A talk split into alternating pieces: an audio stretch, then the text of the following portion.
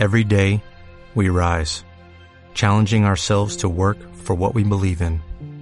At U.S. Border Patrol, protecting our borders is more than a job, it's a calling. Agents answer the call, working together to keep our country and communities safe. If you are ready for a new mission, join U.S. Border Patrol and go beyond. Learn more at cbp.gov/careers.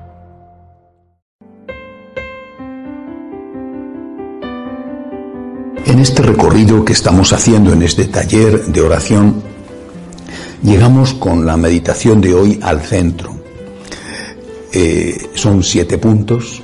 El primero, expresar a Jesús nuestro abandono en Él, nuestra confianza en Él. Después decirle que le queremos y que Él es lo primero en nuestro corazón.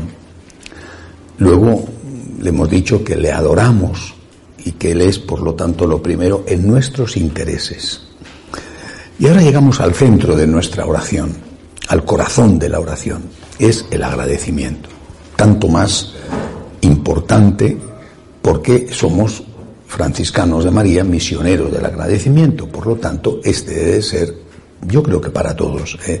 pero desde luego para nosotros, el corazón, el centro. Así que me gustaría que en esta meditación de hoy eh, eh, pudiéramos profundizar lo suficiente, aunque tardáramos un poco más de lo habitual, en lo que significa para nosotros, en nuestra relación con Jesús, el agradecimiento. Lo primero que, creo que es necesario decir es que el agradecimiento eh, tiene que seguir una pauta. Eh, esta pauta es, un proceso de tres etapas. La primera de esas etapas es el agradecimiento verbal. Hay que decirlo. Es como el cariño. ¿eh? Hay que decirlo. Eh, cuando la esposa se queja, le dice al marido, nunca me dices que me quieres. Y le dice, pero si tú ya lo sabes, y da igual, pero me gusta oírlo. ¿eh? Hay que decirlo. Decirlo es importante. Somos los seres humanos somos personas de palabra, y no me refiero solo a que deberíamos ser personas que cumplimos nuestra palabra, sino a que somos eh, animales que hablamos. Eh. Todos los animales se expresan con gruñidos o con cantos, ¿verdad? Nosotros nos expresamos con la palabra. La palabra es importante, hay que decirlo. Eh, es la primera etapa, el primer paso del agradecimiento, hay que decirlo. Naturalmente hay que decirlo a Dios, y también hay que decirlo a los hombres, ¿verdad? Hay que decirlo. Eh, acostúmbrate a decir gracias.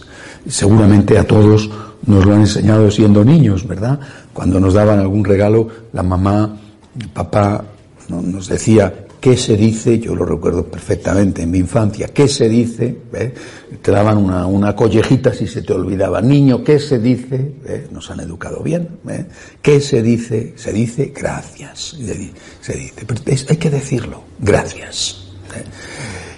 Naturalmente, además de decirlo, el segundo paso es que hay que sentirlo. El decirlo es cortesía. Decirlo es educación. Y hay que ser personas bien educadas, no animalitos. ¿eh?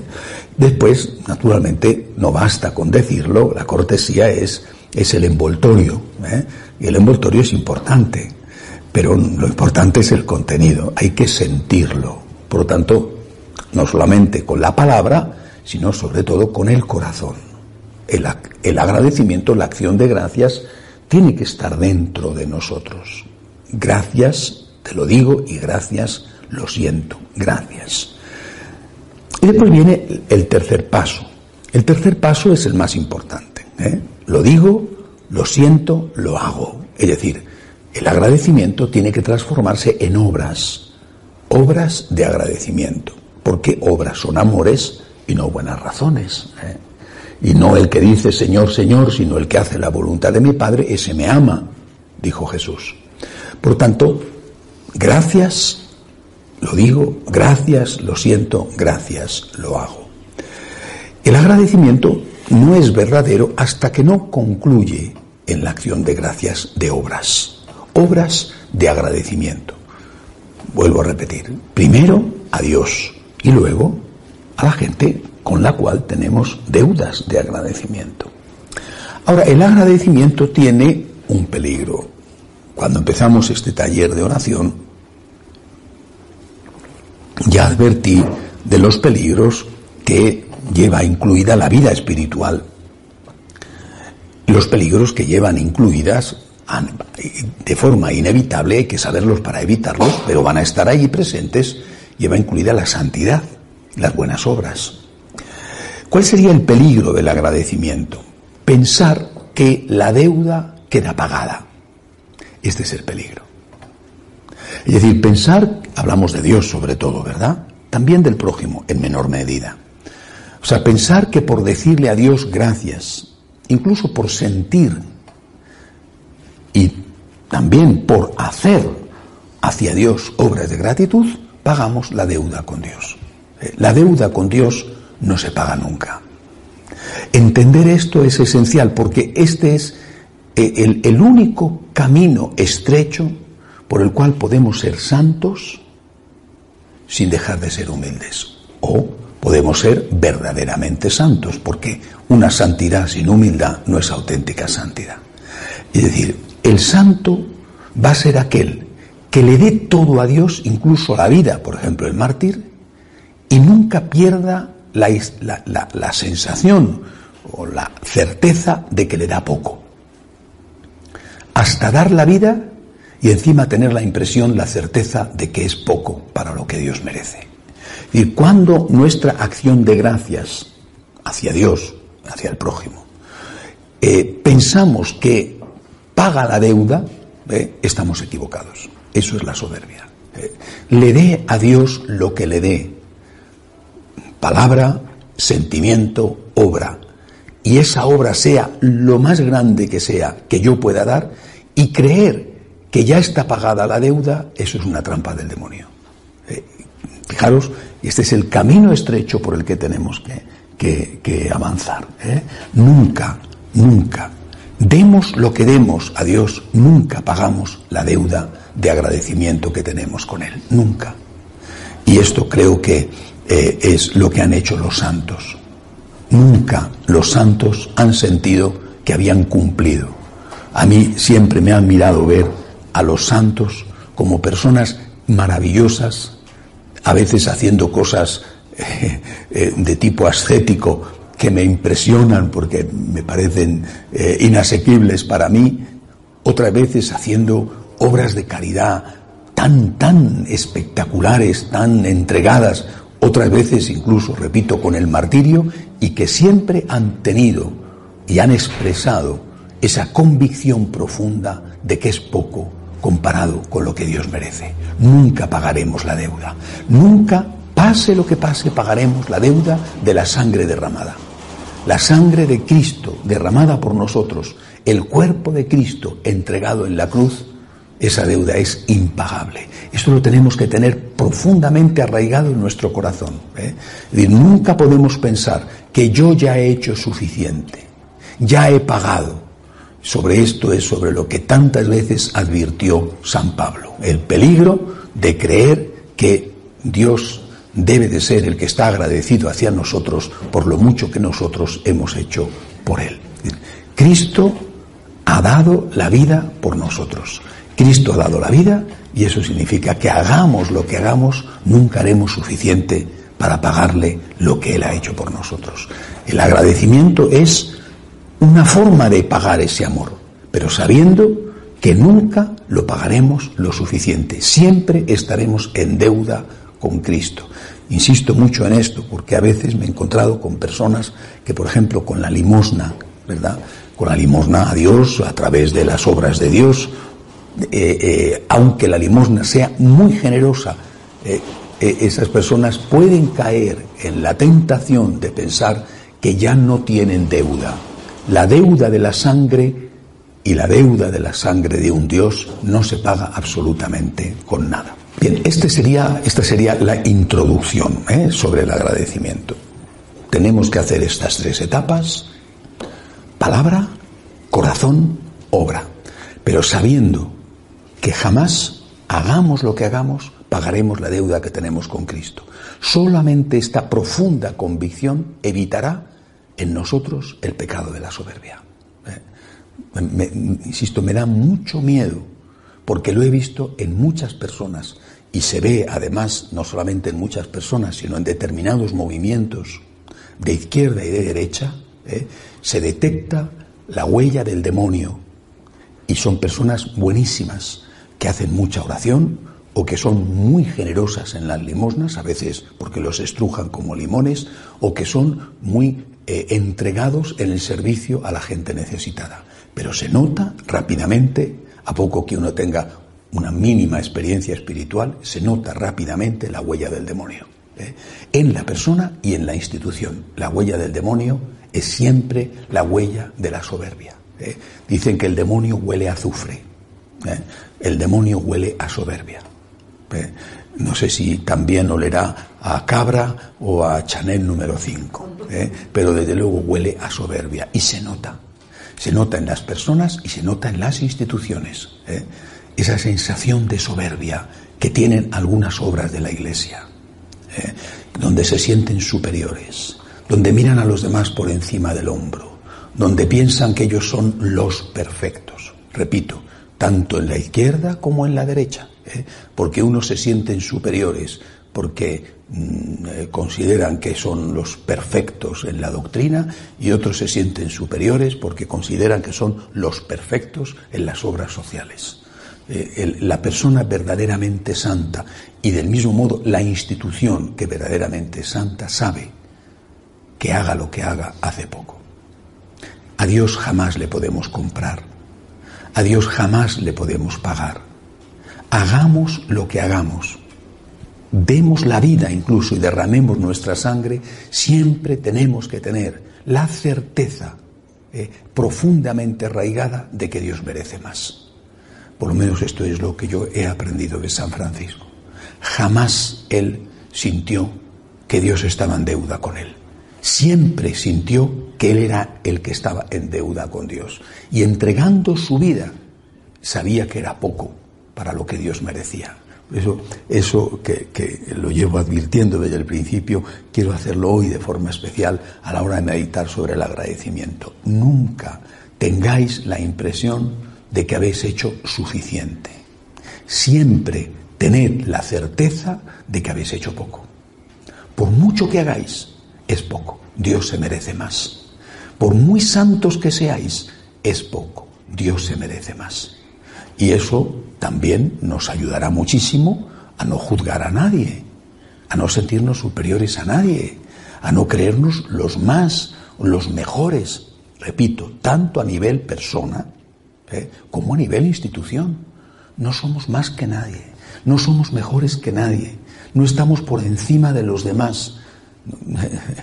Soy un pobre hombre, he hecho simplemente, y no he llegado probablemente, he hecho lo que tenía que hacer. Esto es lo que nos enseña el Señor, esto desde luego es lo que vivió la Virgen y esto es lo que vivió San Francisco. Hecha esta introducción, eh, el siguiente paso es entrar en el contenido del agradecimiento. Bueno, eh, hay una frase de, un místico, un pensador hindú, Tagore. Eh, a mí hay muchas cosas de Tagore que me gustan y lógicamente otras no, porque no es un católico y tiene un concepto de Dios diferente, sobre todo porque los hindús son muy son politeístas, ¿no? Bueno, es una religión extraña y, algunas de las cosas que derivan de ella para nosotros pueden ser peligrosas. Pero Tagore a mí me ayuda, eh, a, algunas de sus ideas me ayudan a meditar. Eh, una de ellas, eh, cuando él habla de la oración, dice, no vengo aquí a buscar el agua que sale del manantial, vengo a buscar el manantial. ¿Qué significa? O por lo menos cómo la entiendo yo y cómo la aplico. Cuando yo doy gracias, cuando damos gracias, podemos correr el, riesgo de dar gracias por los frutos de Dios. Frutos espirituales o frutos materiales. Lo primero que tenemos que hacer es dar gracias por el manantial, no por el agua que sale del manantial Es decir, demos gracias a Dios por Dios. El mayor don de Dios es el mismo. Luego vienen los frutos, ¿eh? que entraré a describirlos. Pero el mayor don de Dios es el mismo. Señor, yo te doy gracias por tu existencia. Te doy gracias por ti. Es decir, yo no le puedo dar gracias a mi mamá. Estos días pienso especialmente en ella, ¿no? Porque se acerca el Día de la Madre, ¿no? Eh, yo no le puedo dar gracias a mi mamá porque me diera tal o cual cosa, porque me educara como me educó, porque o a mi papá, ¿verdad? Le doy gracias por ella, por ella. Tenemos que aprender a darle gracias a Dios por Dios. Lo mismo, siempre, Dios siempre será el modelo. ¿eh? Es decir, cuando yo me relaciono con Dios, de ahí aprendo a relacionarme con el prójimo. Yo no puedo darle gracias a mi papá o a mi mamá porque me haya dejado dinero, porque tengo que darle gracias por él. No puedo darle gracias a un amigo porque este amigo me proporcionó un trabajo o me ayudó en un momento difícil de mi vida. Sí, esos son, ese es el agua que sale del manantial. También tengo que dar gracias por eso. Pero lo primero que tengo que dar gracias es por el manantial. Por Dios. Por eso, voy a dar gracias. Lo primero, por Dios. Y cuando digo gracias por Dios, digo gracias por ese Dios que me ha enseñado Jesucristo que existe. Y después daré gracias por las obras de Dios. Le doy gracias a Dios por existir. Su existencia llena de sentido, de luz, de sentido en el sentido pleno mi vida. Eh, mi vida tiene sentido porque Dios existe.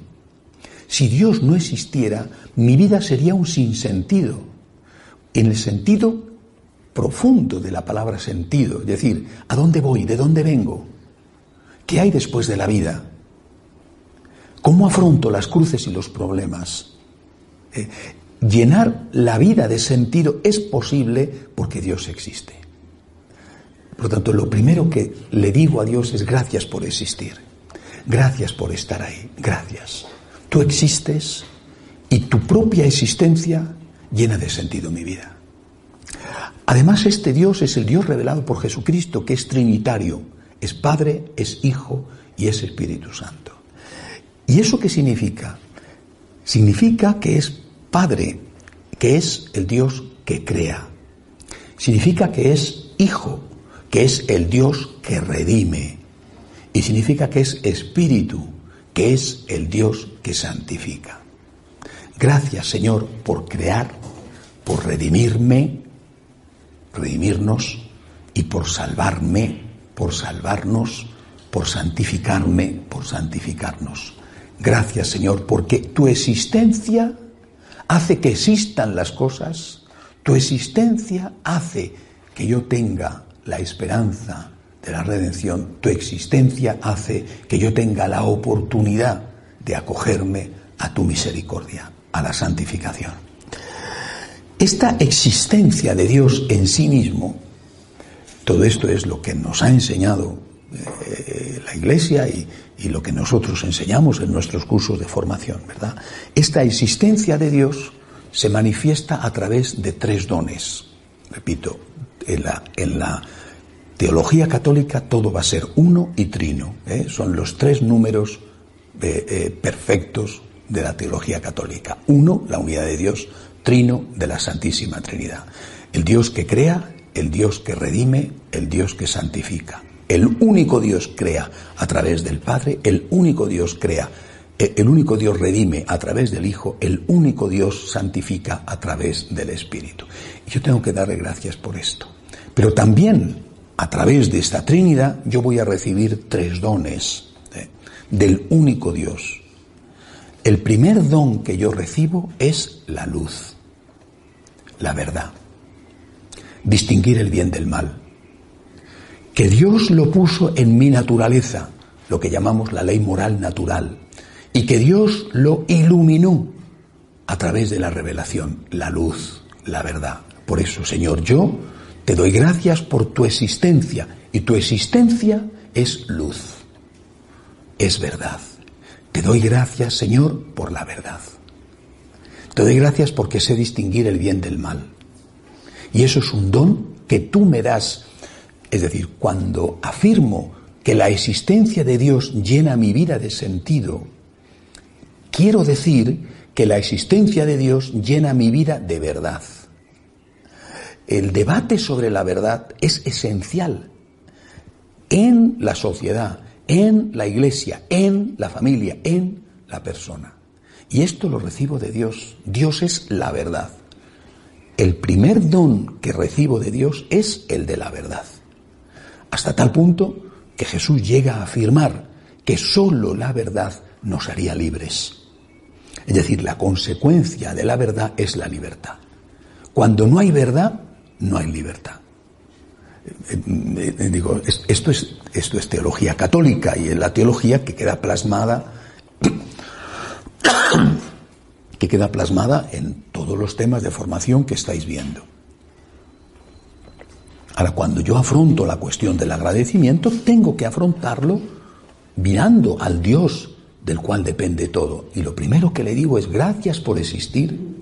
Tu existencia crea, redime y santifica y tu existencia me da el gran don de la luz, el gran don de la verdad. En una época en la cual la verdad no es valorada, es mucho más importante insistir en ello. Si todos hablaran, como en otras épocas ha ocurrido, de la importancia de saber qué es verdadero y qué es falso, qué es bueno y qué es malo, quizá no tendríamos que insistir tanto. Pero en esta época de confusión externa e interna en la Iglesia, en esta época es imprescindible y urgente darle gracias a Dios porque Él es la verdad. Él nos enseña a distinguir el bien del mal. De lo contrario, caminaríamos eh, por sendas tenebrosas haciendo el mal y creyendo encima que somos buenos y que hacemos el bien. Segundo don que nos da Dios que es Dios, no solamente que nos lo da, sino que forma parte de su esencia. ¿eh? por eso digo, le agradezco su existencia, su ser. Segundo don, junto a la verdad, la gracia, la fuerza. Dios me dice, este es el camino, que te va a llevar a la felicidad, este es el camino. Segundo don que me da, no solamente me da la luz, sino que me da la oportunidad de recorrer el camino. ¿De qué me serviría saber el camino si no tengo fuerza para recorrerlo? Sería peor. Yo sé lo que tengo que hacer, pero no puedo hacerlo. Prefiero no saberlo. Jesús, Dios, te dice, este es el camino y te acompaño. Te doy la gracia, te doy la fuerza. Estoy a tu lado. Ven a mí tú que estás cansado y agobiado y yo te aliviaré. Tienes que coger tu cruz esa es la luz. Pero tu cruz no la vas a llevar solo. Estoy contigo. Estoy contigo para ayudarte todos los días a llevar esa cruz de cada día. Tienes que hacer esto, pero no estás solo. Tú solo no puedes, conmigo sí que puedes. Segundo don, por lo tanto, la gracia, la fuerza, la ayuda de Dios. La ayuda que se manifiesta en eso que tenemos que a veces lo sentimos y a veces no, eso que tenemos como un don de Dios, que es lo que se llama la gracia. Una gracia que es una gracia de vivir en gracia, la gracia santificante, o que es una gracia de recibir una fuerza especial para hacer el bien y evitar el mal, que es lo que llamamos la gracia actual. Cada acción de Dios ante cada tentación para rechazar esa tentación y hacer el bien. Eso se le llama la gracia actual. La gracia santificante es el estar en estado de gracia, el vivir en unión con Dios. Dios me dice, haz esto, la luz, primer don. Dios además me dice, yo te ayudo para que lo hagas, la gracia. Tercer don, siempre tres, ¿eh? siempre la Santísima Trinidad. Tercer don, la misericordia. Sé el camino, ¿Tengo la fuerza de Dios para recorrerlo? Por supuesto, con la colaboración de mi voluntad, porque no soy un títere, no soy una marioneta. Dios me da la fuerza, pero yo tengo que acoger esa fuerza. A ver, si no, querría yo que Él lo hiciera todo. Sé el camino, tengo la fuerza, pero caigo. El pecado. ¿Qué es entonces lo que Dios me da, que forma parte de la esencia de Dios? Me da la misericordia, me da el levantarme, la mano extendida al pecador que ha caído para decirle, comienza de nuevo, levántate y anda. Esto es lo que me da Dios. Pero esto forma parte, repito, de la esencia de Dios. Dios me da la luz, la fuerza y el perdón.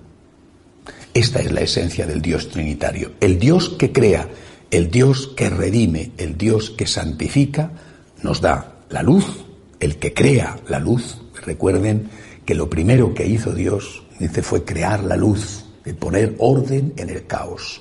Dios me da la verdad, me da la luz, y yo le agradezco la luz que me da. No quiero ser una persona que vive engañada, como pretenden ser hoy la inmensa mayoría de los hombres fuera y dentro de la Iglesia. También hoy la inmensa mayoría de los católicos prefieren que les engañen y que les digan esto está bien, aunque no está bien. Eh, yo le agradezco a Dios que haya puesto luz en la oscuridad, que haya puesto orden en el caos. Pero le agradezco que a continuación me redima, es decir, me dé la fuerza para hacer ese bien que veo que tengo que hacer. Y le agradezco que a continuación, si caigo, que es lo más frecuente que hacemos los seres humanos, ¿verdad? Porque somos pecadores, Él me levante. Naturalmente, ese levantarme no es un obligarme a levantarme, es una oferta, es una mano extendida. ¿eh? Y esa mano extendida yo la cojo cuando le digo, perdóname Señor. La mano extendida de Dios está ahí siempre y yo acojo la gracia, acojo la misericordia cuando le digo, perdóname, perdóname, quiero volver a empezar, me arrepiento y pongo los medios para intentar no volver a cometer ningún pecado. Bien, esta es la esencia de Dios. ¿eh? Eh, aún no hemos entrado en las obras, en los dones que Dios me da. Dirá, estos son dones, sí, pero estos son dones ligados a su esencia. Te agradezco, Señor, que existas. Te agradezco que existas. ¿Tú qué eres? Tú eres, Señor, Dios uno y Dios trino. Tú eres, Señor, la luz. Tú eres la luz. Tú eres, Señor, eres la sangre derramada. Tú eres, Señor, el compañero de camino. Tú eres, Señor, la divina misericordia. Yo te agradezco tu ser. Tu ser es la luz, tu ser es el amor que me acompaña, la fuerza que viene, la gracia que viene de ti, y tu ser es la misericordia, Señor, que me permite volver a empezar. Eh, un franciscano de María tiene que dar gracias a Dios por esto, lo primero. Gracias, Señor, por enseñarme a distinguir el bien del mal. Gracias. Gracias, Señor, por estar a mi lado cuando estoy sufriendo.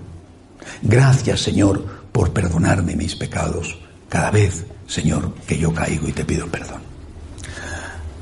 El ser de Dios. Ahora, los dones de Dios. Este ser ya lleva implícito los dones, ¿eh? los mejores dones. Pero vamos a fijarnos en otro tipo de dones. Dones, en primer lugar, de tipo espiritual y luego dones de tipo material.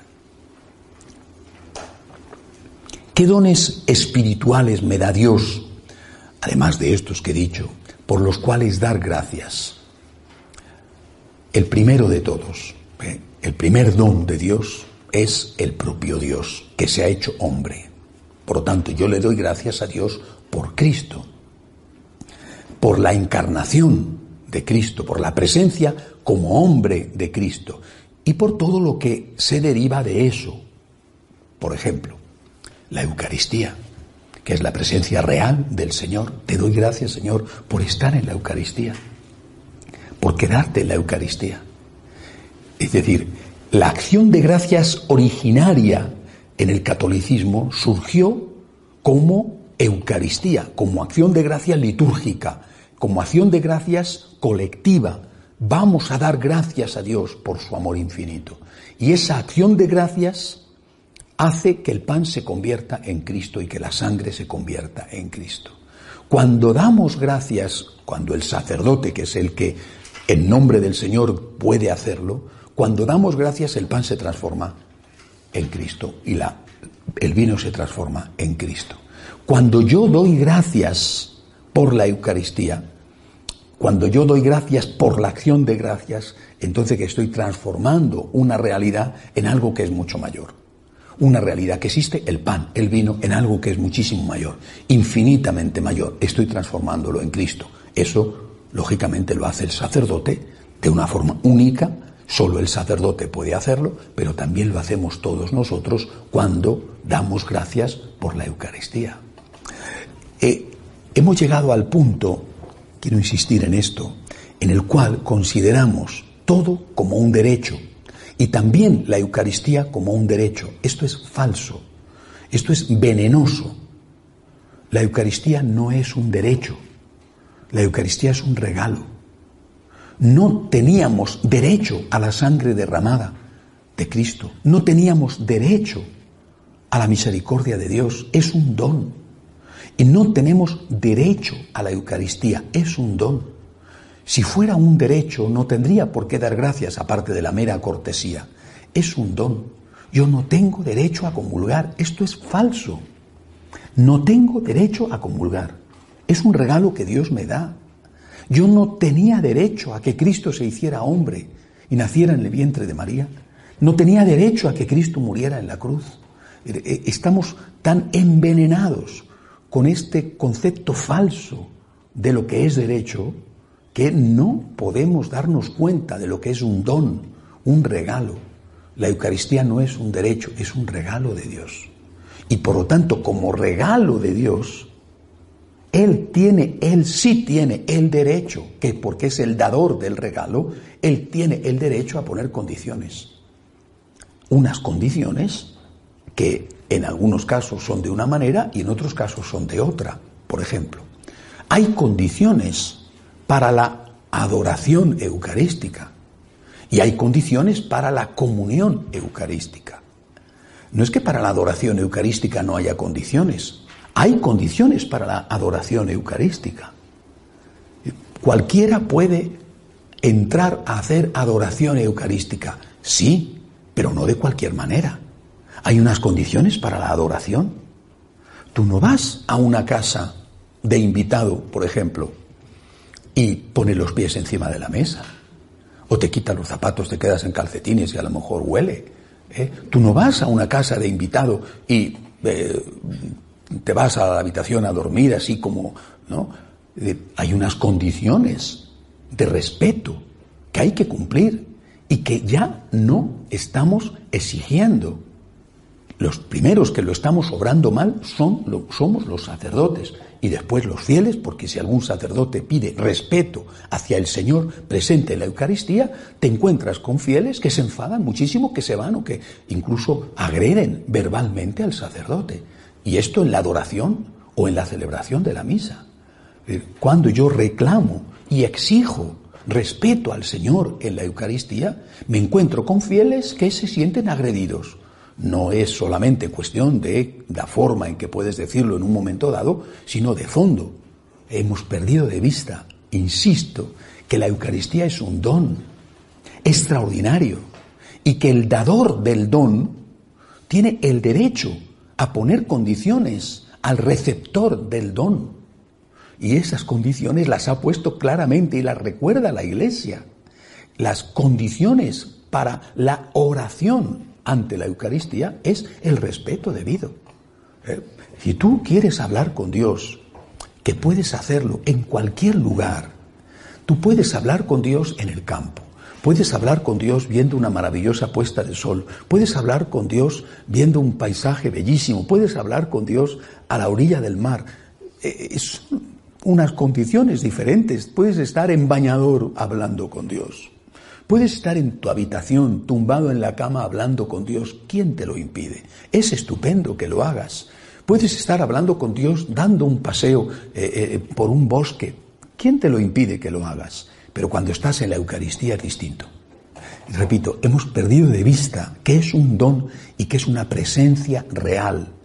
Yo no estoy en mi casa igual que en una casa cuando estoy de invitado. ¿Eh? En mi casa estoy en mi casa. ¿eh? Si me quito los zapatos o me quedo en pijama o, o me quedo en bañador porque hace mucho calor, estoy en mi casa. Pero cuando estoy en el templo, delante de Dios, se requiere un respeto. Y cuando estoy en la celebración eucarística, además, se requiere no solamente el respeto debido a Dios, sino el respeto debido a las otras personas que están en la celebración eucarística, empezando por alguien que ya nos hemos olvidado de que es un ser humano, que es el sacerdote, al cual hoy es al que menos respeto se tiene de todos. Si el niño berrea y le interrumpe al sacerdote la misa, el sacerdote tiene que ser una columna de mármol que se sienta impasible ante los berreos, chillidos, jugueteos, monerías que el niño hace con el consentimiento eh, y el disfrute de su mamá o sobre todo de su abuelita. ¿Eh? Eh, es una falta de respeto a Dios nuestro Señor y a las personas, sacerdote en primer lugar, pero también hacia el resto, que no están no les es posible atender porque no oyen, ¿eh? están incómodos, esos no, tienen, no merecen ningún tipo de respeto. ¿eh? Es decir, esta falta de, sentimiento de, de gratitud hacia Dios nuestro Señor, que nos da el don inmenso de la Eucaristía, insisto, se nota continuamente, o por lo menos yo lo noto continuamente. Y cuando el sacerdote mejor o peor, porque todos tenemos nuestros días, eh, dice, por favor, ya estás perdido. Eres un mal sacerdote. Jesucristo dijo, dejad que los niños se acerquen a mí, tú tienes que aguantar todo. Sí, pero, pero estamos en la, en la misa, habrá que tener un respeto. Eh, si, si una persona llega tarde y se planta, tac, tac, tac, tac, con tacones de esos de 20 centímetros, eh, en la primera fila, pues oiga, pero usted llega tarde, eh, eh, por favor, quédese atrás, ¿no? Eh, tiene usted su niño que, que, es un niño inquieto. Lo normal, un niño, lo normal, los niños son inquietos, pero no hay ningún problema. Qué bien que venga usted con el niño a misa, pero no se puede usted quedar atrás en lugar de ponerse delante. Por ejemplo, el niño está hoy, tiene un día difícil, hay niños que tienen milenios difíciles, ¿verdad? Bueno, niños que son más inquietos que otros, no pasa nada, pero por favor sáquele usted un ratito fuera mientras el sacerdote está hablando la homilía, porque el sacerdote es un ser humano, porque el resto de los feligreses quiere atender a lo que el sacerdote dice, que a lo mejor no vale la pena atenderle, pero a lo mejor sí, por si acaso dice una palabra interesante, pues tendrás que ser capaz de escuchar y no estar pendiente de, del niño que considera que la iglesia es su campo de juegos. pero todo el fondo es este. ¿eh? Hemos dejado de entender la Eucaristía como un regalo, como un don. Perdiendo de vista que el Señor es el dador del don y que por tanto tiene el derecho a poner condiciones, nos parece que la Eucaristía es un derecho que yo tengo, que yo puedo hacer lo que quiero, no solamente insisto, ante la adoración o bien ante la oración eucarística, sino también ante la comunión. Pasa exactamente igual. Esta falsa polémica en la que llevamos años metidos en la Iglesia Católica, increíble polémica, ¿eh? increíble y escandalosa polémica sobre las condiciones de la comunión. Oiga, el dador del don, nuestro Señor Jesucristo, ha puesto condiciones ha puesto condiciones para la celebración de la misa, ha puesto condiciones para la oración eucarística y ha puesto condiciones para la recepción eucarística, para la comunión. Tienes que estar en gracia. Pero ¿cómo vamos a, poder tener relación con Jesús íntima, eh, como es la Eucaristía, si estamos enfadados con Él por el pecado mortal? O sea, yo te pego dos tortas y a continuación quiero darte un abrazo te pego dos tortas y antes de darte un abrazo tendré que pedirte perdón por las dos tortas que te he pegado. Si no, ¿cómo es eso? Eh, he puesto este ejemplo que resulta un poco bruto, eh, lo he puesto muchas veces, pero resulta un poco bruto y me vais a perdonar que lo vuelva a poner porque creo que es suficientemente gráfico. El esposo, pues, es un ejemplo, el esposo humilla a la mujer, la maltrata verbalmente, incluso físicamente, la golpea, y después quiere acostarse con ella. Hombre, por Dios, que tu esposa no es una muñeca hinchable, es un ser humano. ¿Cómo puedes pretender que se meta en la cama contigo cuando la estás torturando continuamente? Es un ser humano. ¿Tú crees que le apetece? ¿O es que no te importa? Eso traducido a otro nivel, es lo que hacemos con Jesús en la Eucaristía. Que le has ofendido mortalmente, que has roto la relación con Él y después quieres comulgar. pues no.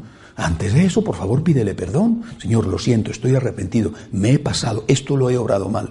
Ah, bueno, ya estamos. Entonces sí.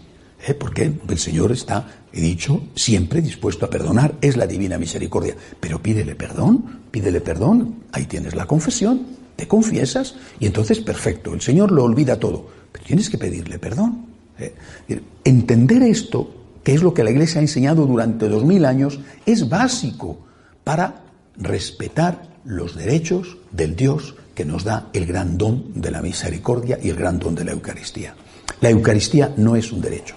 Meteros esto en la cabeza, por favor, porque es necesario insistir en este tiempo en el cual se considera todo un derecho y la Eucaristía de una forma especial. Alguien dice, es que la Eucaristía es eh, el alimento que necesitamos los débiles y los pecadores. Sí, es cierto, la Eucaristía es el alimento que necesitamos los débiles y los pecadores, sí, pero no dejas de ser débil y pecador cuando estás en gracia de Dios. Es decir, no por estar en gracia de Dios ya no eres débil y pecador. Yo, débil y pecador en gracia de Dios, necesito la Eucaristía. Y si yo soy débil y pecador y no estoy en gracia de Dios, lo que tengo que hacer es recuperar esa gracia de Dios con la confesión. Así de sencillo. Eh, no es la Eucaristía el alimento de los fuertes. No es la Eucaristía el premio a los buenos. Tienes razón el Papa Francisco cuando dice eso. Porque efectivamente la Eucaristía no es un premio para los buenos ni es un alimento para los fuertes. Porque los fuertes no necesitan el médico, los sanos no necesitan el médico, ¿eh? y los bien alimentados no necesitan más alimento. La Eucaristía es el alimento para los hambrientos, es la fuerza para los débiles. Pero es que cuando yo estoy en gracia de Dios, no he dejado por eso de ser débil, ni he dejado por eso de estar hambriento. Estoy en gracia de Dios significa que débil como sigo siendo, hambriento y necesitado como sigo siendo, puedo comulgar. ¿Eh? Cuando no estoy en gracia de Dios, soy débil, estoy hambriento, pero no estoy en condiciones. Lo que tengo que hacer es así de sencillo, pedir perdón. Si no hay más, pide perdón, hazte un propósito de enmienda y vuelve a empezar. Y entonces estarás preparado, débil y hambriento como eres, pero en gracia para recibir la fuerza, el alimento que vas a necesitar para seguir ese camino.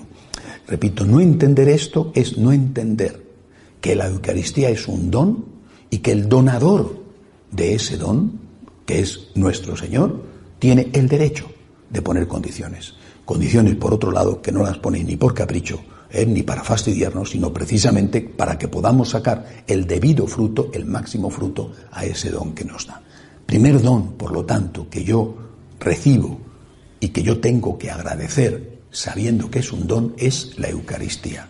Te doy gracias, Señor, por haberte quedado presente en la Eucaristía. Es el mayor de los dones no el único, pero el mayor de los dones. Es decir, después de haber visto la esencia de Dios, ¿eh? que es lo que os he dicho sobre la Trinidad, ahora veo los dones. El primero de esos dones, la Eucaristía. No es la única presencia de Dios, por eso después de la Eucaristía le doy gracias por la palabra, por la jerarquía, por el hermano y especialmente por el hermano necesitado. Es un don para mí poder ayudar a alguien, no es que el otro tenga que agradecérmelo, que también, ¿eh? que eso será una cuestión del otro, es que yo le agradezco a Dios poder ayudar. hay unos ejercicios espirituales que di hace años, donde entraba con detalle en las seis presencias reales de Cristo, en las condiciones y en los beneficios de la presencia. Y recuerdo que esta me resultó cuando meditaba sobre ello especialmente novedoso, porque en cada caso iba meditando sobre la palabra del Señor que nos decía que allí estaba una presencia suya. Y la presencia de Cristo en las personas necesitadas es tan maravillosa que es la presencia que por sí misma nos va a abrir las puertas del cielo. Venid benditos de mi Padre, dice Jesús. Está hablando del cielo, porque está hablando de que cuando venga el Hijo del Hombre juzgará y separará a unos a la izquierda y a otros a la derecha. Venid benditos de mi Padre, porque tuve hambre y me disteis de comer. La presencia de Cristo en el prójimo necesitado, cuando yo le ayudo, le socorro, cuando yo le auxilio en función de mis posibilidades, me abre las puertas del cielo. Venid benditos de mi Padre, porque he tenido hambre y me habéis dado de comer. Es un don que tengo que agradecer. El que recibe la limosna tendrá que agradecer la limosna recibida. Y si no, simplemente es un mal nacido. Pero el que da la limosna tiene que agradecer primero tener dinero para dar la limosna y en segundo lugar que gracias a esa limosna que da se le abren las puertas del cielo, no porque compre con su limosna el cielo, sino porque sabe que el Señor, agradecido por haberle ayudado en los pobres, le va a dar, le va a regalar ese cielo. Seis presencias, por lo tanto, de Cristo. La primera de ellas, la Eucaristía. Segunda cosa agradecer después de las presencias reales de Cristo, la Santísima Virgen María. Todos los días tenemos que dar gracias por la Virgen. No solo dar gracias a la Virgen, sino dar gracias a Jesús por la Virgen. Y no lo hacemos. Todos los días, gracias Señor por dejarme a tu madre. ¿Qué sería de nuestra vida sin la Virgen? Lo mismo que podemos decir, ¿qué sería de nuestra vida sin la Eucaristía? ¿Qué sería de nuestra vida sin la Virgen? ¿Qué sería? Sin esa presencia maternal, misericordiosa, humana, sin ese estilo mariano de comportarse, sin ese saber, como ella nos enseña, qué tenemos que hacer para amar a Jesús de la mejor manera posible, que es como la ha amado su madre. Gracias Señor por la Eucaristía, gracias Señor por María. Después, gracias Señor por la Iglesia. Esta Iglesia también la iglesia de allí. ¿eh? Sabéis que la iglesia tiene, la iglesia es el cuerpo místico de Cristo y tiene tres, eh, tres formas de manifestarse. Hay siempre tres en una sola iglesia. Lo que llamamos la iglesia triunfante, la iglesia que ya está en el cielo, ¿eh? es decir, nuestro Señor, la Virgen, los santos, los santos conocidos, los santos canonizados, pero también los santos anónimos, nuestros papás, que probablemente están allí y que hemos experimentado además su presencia sabiendo que están allí. La iglesia triunfante, la iglesia purgante, que es la iglesia que está en el purgatorio y que es también iglesia por la cual rezamos ofrecer las misas por nuestros difuntos o por las almas del purgatorio que quizá no tienen a nadie que rece por ellos, ¿eh? la iglesia purgante a la cual nosotros perteneceremos un día. Y la tercera parte de la iglesia es la iglesia militante, la iglesia que está aquí, que recorre todavía este valle de lágrimas. Esta iglesia militante en la que nosotros eh, eh, en este momento pertenecemos para llegar un día a la iglesia purgante no sé durante cuánto tiempo, y terminar en la iglesia triunfante, si Dios quiere, en el cielo. Esta iglesia militante es una iglesia, así lo define eh, eh, la propia iglesia, es una iglesia santa y pecadora a la vez. Mm, el conjunto de la iglesia es santa, el conjunto, ahí está la iglesia triunfante, Cristo nuestro Señor, la Virgen María, pero la iglesia militante, la iglesia de aquí, es también santa y pecadora a la vez. Eh, hay santos vivos. No hay solo hay santos en el cielo, hay santos vivos. ¿Quiénes son santos? Lo dice San Pablo, nos lo enseña la iglesia. Es santo todo aquel que está en gracia de Dios. No significa que seas perfecto. ¿eh? A eso te encaminas. Sed perfectos como vuestro Padre Celestial es perfecto. Eres santo si estás en gracia. En ese momento, por estar en gracia, eh, eres santo. No perfecto, pero sí santo. Y hay muchos vivos que son grandes santos. O sea, eh, la Madre Teresa de Calcuta no fue santa desde el día en que murió, era santa en vida. ¿eh? De, San Juan Pablo II decimos con razón que es el santo que todos hemos conocido. ¿eh? Es el santo que se ha paseado por nuestras calles. Es el santo que hemos visto pasar. Es el santo que algunos hemos podido tocar. ¿eh? Era un santo vivo, no es que fue santo a partir de... la Iglesia lo declara santo. Antes lo ha declarado beato, antes lo ha declarado venerable, pero era santo estando aquí.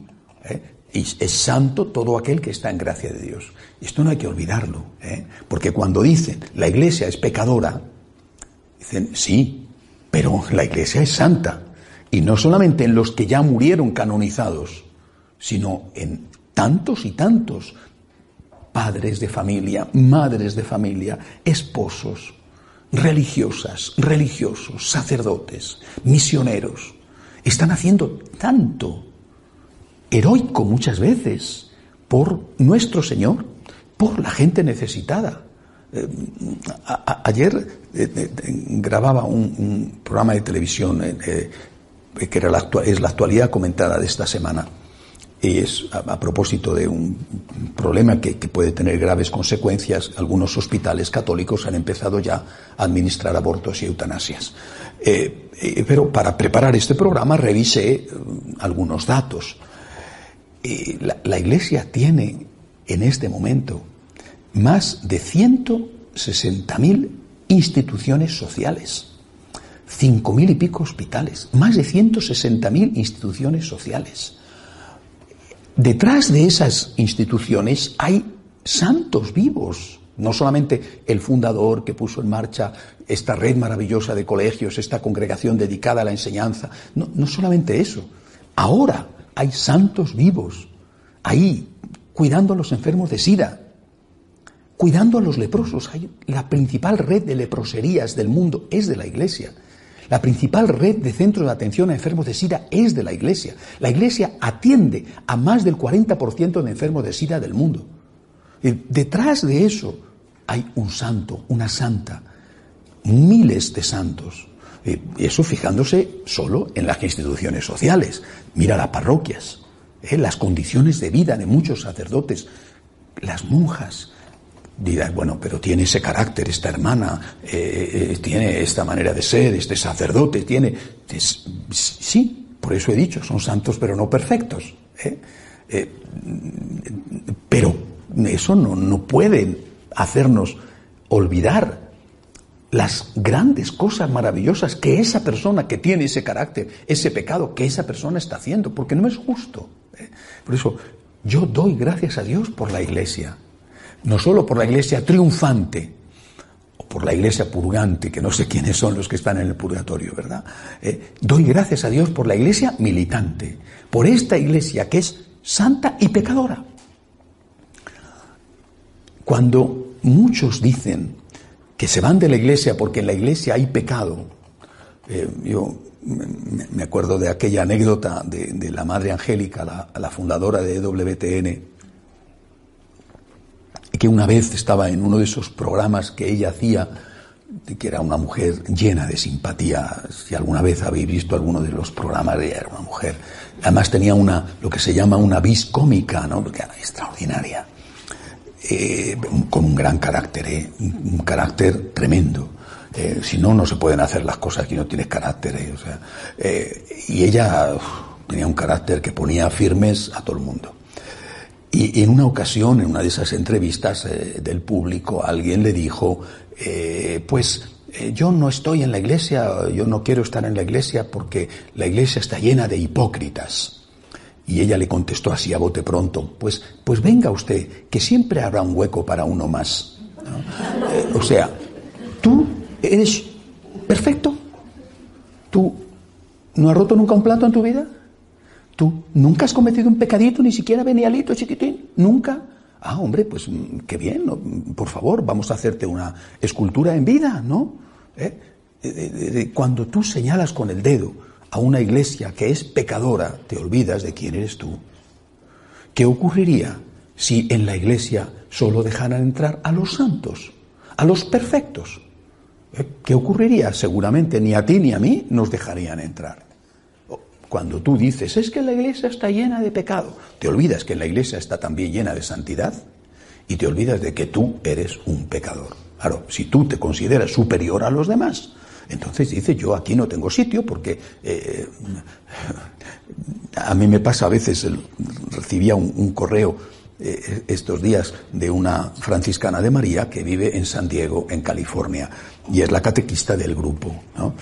Y me contaba que hay una señora del grupo de, allí de la Escuela de Agradecimiento de California, de, de, San Diego, que eh, continuamente está diciendo, yo esto ya lo sé, yo esto ya lo sé, yo aquí no aprendo nada, esto ya lo sé, ya lo sé. Esa señora todo lo sabe. Y me decía, ¿qué, tengo que hacer con ella? Y yo le he contestado rápidamente, pues que se vaya. ¿No? Es decir, cuando te encuentras con una persona tan perfecta que lo sabe todo, pues, pues váyase usted a otro sitio donde le enseñen algo que usted no sepa. ¿No? Si usted está por encima de todos porque es, es doña perfecta, ¿eh? qué horror, ¿no? Qué incómodo debe de ser sentirse en la vida superior a los demás. Qué terrible, ¿no? Porque tienes que sentir en un pináculo, ¿no? Donde donde es por encima de ti solo Dios, y a veces te parece que estás tan alto que Dios está hasta por debajo de ti, ¿no? pues, pues, pues nada, no, no te preocupes, nosotros hemos venido a enseñar algo, si ya lo sabe, que se vaya, ¿no? ¿Para qué tiene que seguir esa señora en un sitio donde dice, no, este tema yo no quiero verlo porque ya me lo sé, este otro yo no, porque yo ya me lo sé, pues, pues vete tranquilamente a un sitio donde te enseñan algo que tú profundo pozo de sabiduría todavía no sepas. Si no hay nada en este mundo que no sepas, pues, pues dedícate a, yo que sé, a la contemplación solitaria de los pajaritos en el campo. ¿no? Esto es terrible y te pasa continuamente. No me refiero solo a este caso de, de, esta señora, que Dios quiera que vea este programa alguna vez y se sienta avergonzada porque he dado ya suficientes datos como para que sepan ella y los de su grupo a quién me refiero, sino no, pasa con los que atacan a la iglesia. ¿eh? Yo es que no estoy en la iglesia porque la iglesia está llena de pecadores. Pues venga usted, que siempre habrá un sitio para uno más, o es que usted no lo es. ¿eh? Yo le doy gracias a Dios por la iglesia, por esta iglesia, que tiene pecado, sí, pero yo también lo tengo. Y que tiene sobre todo muchísima santidad. Es de esta iglesia de la cual salen estos hombres y estas mujeres que admiran al mundo, no digo que solamente en la iglesia haya santos, ¿eh? pero desde luego en la iglesia sí hay santos y muchos, y son admirables. Y basta con ver, y no es lo más importante, pero basta con ver las obras sociales que hace la iglesia para darnos cuenta de hasta qué punto hay santidad en la iglesia. Gracias Señor por la Eucaristía y tus otras presencias. Gracias Señor por la Santísima Virgen. Gracias Señor por la Iglesia. Y dentro de la Iglesia Gracias, Señor, por los sacramentos que se reciben en la iglesia. El sacramento del bautismo, la Eucaristía, que ya lo he dicho, la confesión. La confesión es que no deberíamos de dejar de dar gracias al Señor por la confesión. ¿Cuánto se sufre cuando te sientes en pecado y no hay un confesor? ¿Cuánto se sufre, cuánto sufrís cuando intentáis ir a confesaros y no hay nunca nadie en el confesonario. No hay nunca nadie porque no hay sacerdotes, cada vez hay menos, desbordados por lo tanto de trabajo, ¿eh? o porque habiendo sacerdotes no quieren confesar. ¿eh? Esto es otra cuestión que también existe. Pero ¿cuánto sufres? ¿Cuánto sufres cuando no puedes confesarte? A lo mejor ni siquiera es porque haya un pecado mortal, simplemente porque necesitas confesarte y no lo encuentras. No hay forma. No es ya la pereza del laico, que es verdad, ¿eh? que existe, de que mm, hay confesores antes de la misa, pero yo quiero llegar a, la misa y confesarme durante la misa, ¿no? Oye, oye, vete un cuarto de hora antes y te vas a poder confesar. ¿eh? que también es culpa tuya el que no puedas confesarte. ¿eh? No es que tratáis, es que no hay confesores nunca. y esto es cada vez más frecuente, repito, por un lado porque cada vez hay menos sacerdotes, por otro lado porque muchas veces los sacerdotes no están accesibles al laico para que se confiese. Por eso cuando nos sucede esto, nos damos cuenta del gran don que es la confesión, un gran don que nos ha dejado nuestro Señor, al margen de si el que confiesa es perfecto o no es perfecto. esa persona, con sus pecados y con sus defectos, te puede dar perdón de tus pecados. Él mismo tendrá que confesarse con otro sacerdote, porque también él tendrá necesidad de recibir el perdón de sus propios pecados. Cristo, María, iglesia, los grandes temas espirituales que en nuestra oración todos los días tenemos que agradecer. Insisto, sabiendo que son un don, que son un regalo, que no tenemos derecho a ello y que es por lo tanto algo que aunque diéramos la vida, aunque derramáramos la sangre, nunca le pagaríamos a Dios lo suficiente por el regalo que eso implica. Después pasamos a los regalos materiales, que también hay que agradecer, que es muy importante agradecerlos. Mirad, estoy convencido, lo que no se agradece se pierde. Y esto, sobre todo en los regalos materiales, porque los regalos espirituales están ahí, aunque tú no te acerques a ellos. Pero en los regalos materiales, lo que no agradeces, lo pierdes. ¿Cuáles son los regalos materiales que tenemos que agradecer? En este orden. Aquí el orden es importante. Todos los días, por lo tanto, en mi oración, agradecer primero por la familia. Es el mayor don, después de los regalos espirituales, el mayor don. Nada parecido a la familia en esta tierra, nada. El mayor de los tesoros. Y lo que no agradeces, lo pierdes. Una persona que no agradece por su familia termina por perder a su familia. Y qué pena que tengas que agradecer o recordar como un don cuando ya lo has perdido. ¿Eh? Qué pena que tengas que dar gracias cuando ya se ha muerto tu mamá, cuando ya se ha muerto tu papá, o cuando ya se ha divorciado, te, ha, roto tu familia.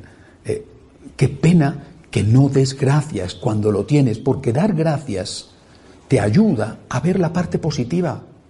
La parte negativa no hace falta que la busques porque esa salta a la vista. ¿eh? Estamos hechos así. Es la parte positiva la que tienes que buscar, la que tienes que destacar, a veces la que tienes que sacar de la sombra, ¿eh? porque te has acostumbrado a ella.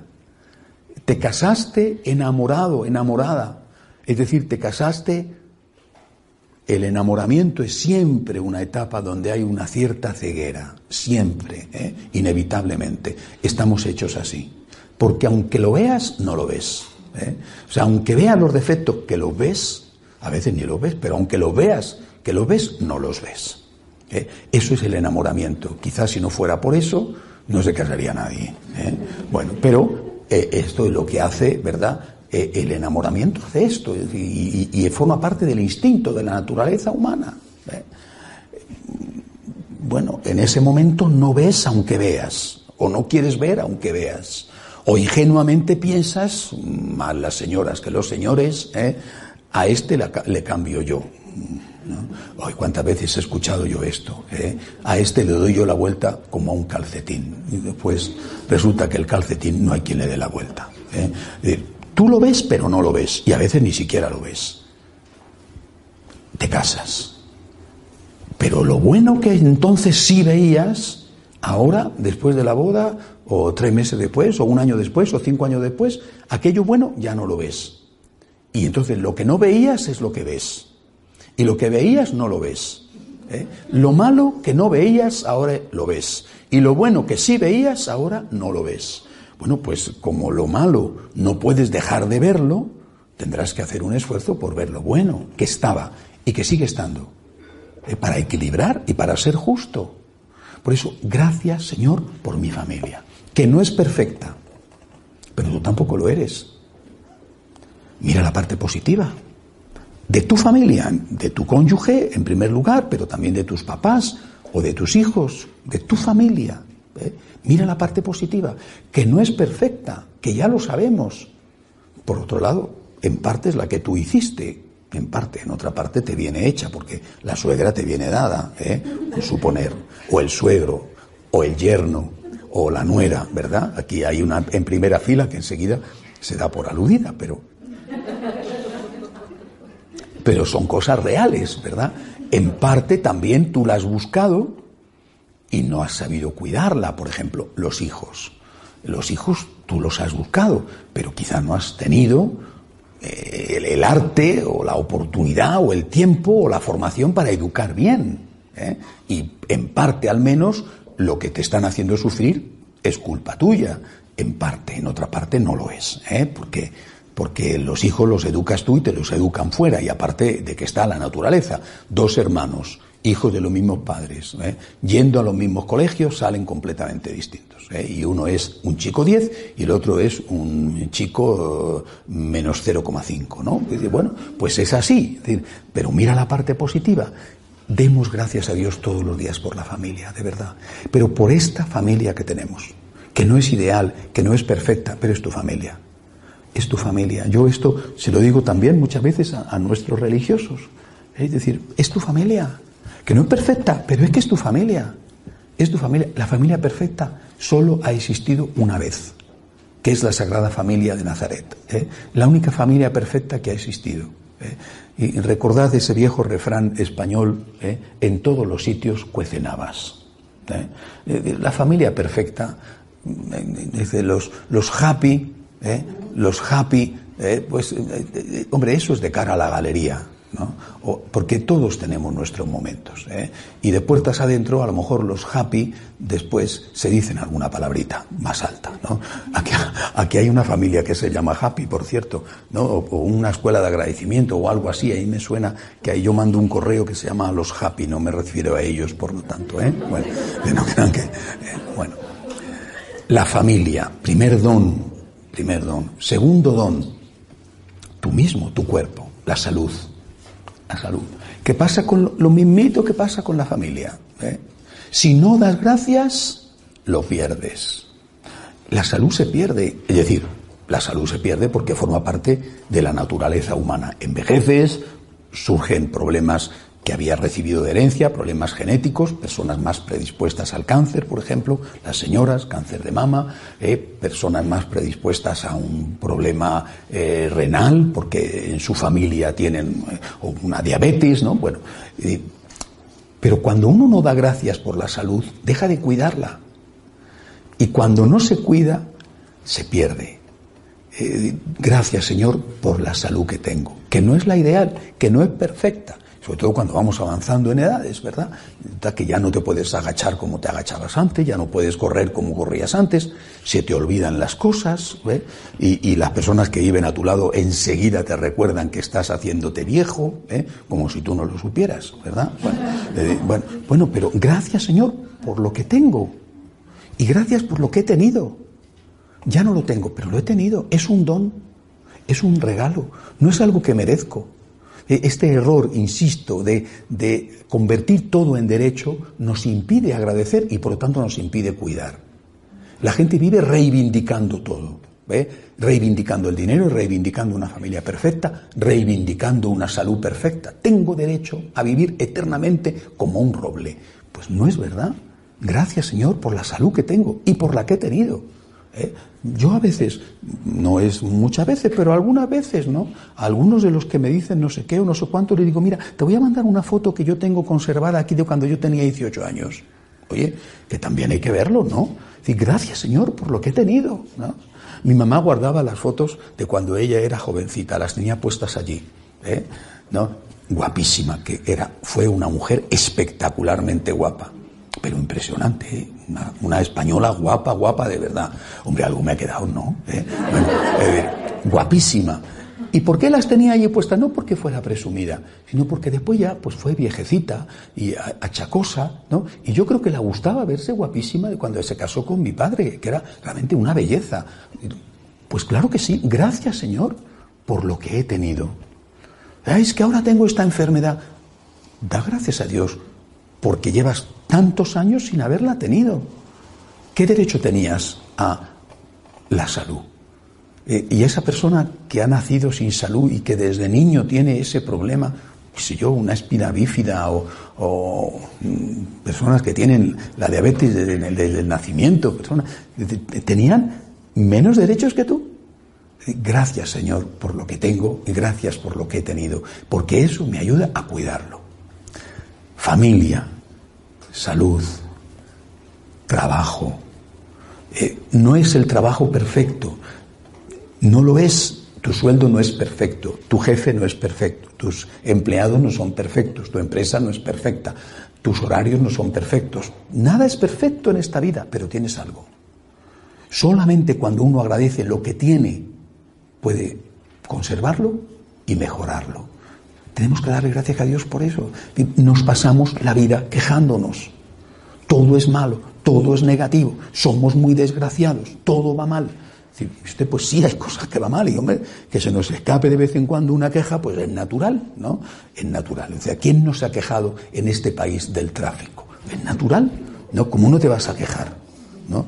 Es que, pues es evidente que te tienes que quejar alguna vez de cómo conducen el resto, tú no, pero el resto sí, ¿no?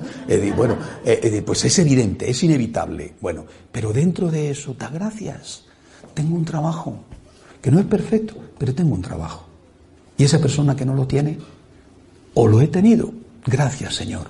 Eh, una cosa muy importante, y repito, familia, salud, trabajo, todo lo que lleva consigo el trabajo, mi casa, es decir, las condiciones materiales que tengo. Pero una cosa muy importante, por la cual muy pocas veces damos gracias, los amigos. Los amigos son un gran don en esta vida, que, como he dicho, la familia muchas veces eh, la buscas y otra vez te la dan hecha, ¿verdad? Pero los amigos no. Y son de verdad un tesoro. Lo son. Pero tienes que cuidarlos, tienes que agradecerlos. No puedes tratar a tus amigos como eh, eh, personas que están ahí para cuando las necesitas. Tendrás que cuidar de ellos también. Eh, al final te puedes convertir en lo que llamamos en España un gorrón, un aprovechado, alguien que se acuerda de sus amigos solo para pedirles favores. Y pues cansas a tus amigos, oye, que, que hace meses que ni te acuerdas de que existo y ahora, ahora me llamas. Me recuerdo que en una ocasión, como soy así de bruto, gracias a Dios, ¿eh? en una ocasión había un, franciscano de Mariano, estaba yo en España viviendo, y era un chico joven, eh, un buen muchacho. Y, nosotros teníamos en ese momento, ahora también, pero en ese momento teníamos una, lo que llamamos allí en España una furgoneta que era muy práctica porque se quitaban los asientos de atrás y valía para todo, para meter personas o para meter cosas. Bueno, teníamos una furgoneta. Y este muchacho decía ya meses que yo no sabía nada de él. Pero cada vez que me llamaba era para pedirme la furgoneta. ¿Me puedes dejar la furgoneta? Porque voy a ir con unos amigos. ¿Me puedes dejar la furgoneta? Porque tengo que trasladar no sé qué. ¿Me puedes dejar la furgoneta? La furgoneta te la devolvía como te la devolvía. Pero da igual. Y ya un día, ya le dije, oye, no voy a decir el nombre. Oye, ¿sabes qué? Todas las veces que me has llamado, desde hace ya bastante tiempo, es para pedirme la furgoneta. ¿Sabes en lo que te estás convirtiendo? Así se lo dije, en un gorrón. Es la última vez que te dejo la furgoneta. Te la voy a dejar, es la última vez que te dejo la furgoneta. Por supuesto, nunca más me voy a llamar. corremos ese riesgo con los amigos, de pensar que los amigos están para las necesidades. Sí, los amigos están para las necesidades, pero también están para que pienses en sus necesidades, no solo en tus necesidades. Porque tú tienes necesidades, pero él también. Está preocupándote por su salud, está preocupándote por si económicamente está bien, está preocupándote por su estado de ánimo. Eso es un amigo. El amigo no está solo ahí para recurrir a él, sino para que él pueda recurrir a ti, para estar pendiente de él, incluso aunque él no te diga nada. La amistad es un gran don extraordinario. ¿eh? y, a veces eh, eh, perdemos ese don de la amistad por no estar cuidando de esa persona, no estar pendiente dentro de nuestras posibilidades, de esa persona. Yo no sé si es posible la amistad entre un hombre y una mujer. Hay algunos que dicen que no es posible. Yo creo que sí, sobre todo cuando uno tiene suficiente estabilidad afectiva en su propio matrimonio. Pero desde luego la amistad entre dos hombres, y lo mismo podéis decir la amistad entre dos mujeres, o entre varios hombres, o entre varias mujeres, es un gran don. ¿eh? Es un gran don, te permite afrontar muchas veces eh, eh, la vida porque tienes un desahogo. o sea, que, las mujeres lo hacéis con más frecuencia, no sé si porque tenéis más tiempo o porque tenéis más necesidad, pero cuando reunís un grupo de amigas para pasar un rato juntas, para ir al cine, para ir de compras, para tomar un café, es un gran don. Hay que darle gracias a Dios por eso, poder tener unas amigas. Es un gran don. Qué tristeza la vida cuando no tienes un amigo, cuando no tienes una amiga, cuando no tienes alguien con que puedas decir un día, oye, acompáñame un rato porque, porque eh, necesito hablar, ¿eh? necesito desahogarme. Pues, y este don tenemos que agradecerlo porque si no lo agradecemos, repito, lo perdemos. Por lo tanto, gracias Señor por ti Gracias, Señor, por tus obras, por tus dones, los espirituales y los materiales. Gracias, Señor. Una vez que yo doy gracias, tendré que pasar a la siguiente etapa, ¿verdad? Que es ofrecer, pero eso vendrá más tarde. Hoy eh, eh, eh, solamente dos, dos, frases, siempre estos días he terminado dándoos algunas frases, solamente dos frases. Una, las dos para mí por lo menos son de Benedicto XVI, pero si alguna tiene otro origen yo lo ignoro, ¿no? Pero yo se las he escuchado a él. ¿no? una dice, el agradecimiento es la memoria del corazón, la memoria del corazón, es decir, tenemos que tener memoria pero buena memoria. ¿eh? Buena memoria, porque lo que tenemos normalmente es la mala memoria de recordar solo lo malo. ¿Eh? Lo malo que nos ha pasado con esa persona, lo malo que nos ha pasado, lo malo. Sí, no, quizá no podemos olvidar, lo mejor sería olvidar, ¿verdad? Pero quizá no podemos olvidar y hasta cierto punto no olvidar nos impide cometer de nuevo ciertos errores. El agradecimiento es la memoria del corazón. ¿Eh? recuerda lo bueno, recuerda lo bueno. Con las personas, olvida lo malo, recuerda lo bueno. Y otra frase preciosa de Benedicto XVI, eh, enseñar a agradecer es enseñar a vivir. Enseñad a agradecer a vuestros hijos. Enseñad a agradecer a las personas que están rozando con vosotros. Y por supuesto, agradeced vosotros. Enseñar a agradecer es enseñar a vivir. Una persona que no es capaz de agradecer no sabe vivir se siente más pronto o más tarde sola, porque la gente se marcha de su lado. E, es una persona amargada, es una persona que está quejándose continuamente, es una víctima, siempre está con el ay, ay, qué penita me doy a mí mismo, qué desgraciadito soy, hay que ver qué mala suerte tengo, una cosa horrorosa. Es una persona que sufre y que hace sufrir. Por eso decía Benedicto, enseñar a agradecer es enseñar a vivir, porque es enseñar a ver la vida de otra manera, a ver la parte positiva de la vida. No eres un tonto que, que no ves lo negativo. Lo ves, no puedes no verlo, pero ves también lo positivo y eso es lo que te hace posible vivir. Hacemos un momento de oración de silencio.